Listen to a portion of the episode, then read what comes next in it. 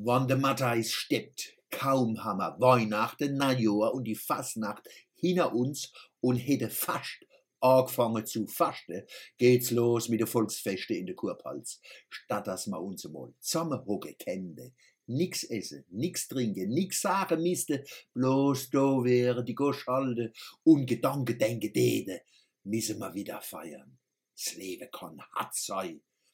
Welches ist das erste Volksfest im Jahr bei uns? Genau, der Matheisemarkt in Schriese. Der Mattheis steppt bis zum 9. März.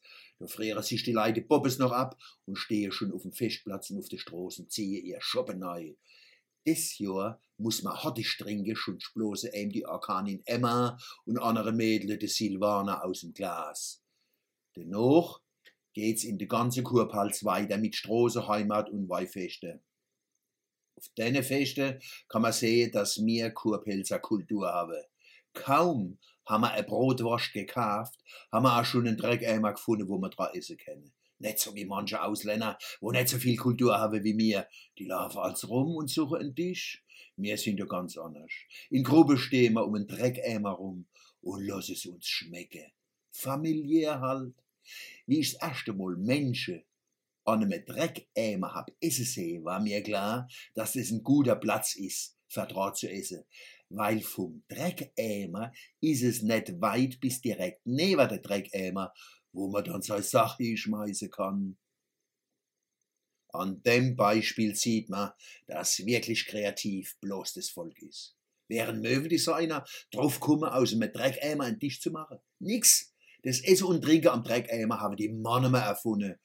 Und wenn ich jetzt unterwegs bin in der Stadt oder selben Dorf, zum Beispiel auf dem Madeisemarkt, sehe ich, wie die Leute um Dreckeimer rumstehen und sich die Brotwurst neu schieben. Essen am Dreckeimer ist ein Kurpelzer Beitrag zur Zivilisation. Hinnenoch sind sie dann gekommen, wie die Altfasnacht, die Möbeldesigner und haben richtige Möbelstücke, wie soll ich sagen, designt, gestylt, bauchisch oder grad, rund oder viereckig, außenrum Teig, manchmal mit Alu ausgeschlagen, meistens eine dicke Schicht Senf drauf, dass man nicht so hart liegt, und in der Mitte ein großes Loch. Seit Jahren gibt's verschiedene Modelle. Ach Gott, wie soll man zu dem Möbel sagen? Ein schönes deutsches Wort. Drecktable. Es gibt Drecktable mit einem Schlitz. Ich muss Ihnen sagen, die Variante mit dem großen Loch in der Mitte ist besser, weil beim Schlitz kommt man gut neu in der Eimer, aber nicht mehr so gut raus mit der Wurst in der Hand.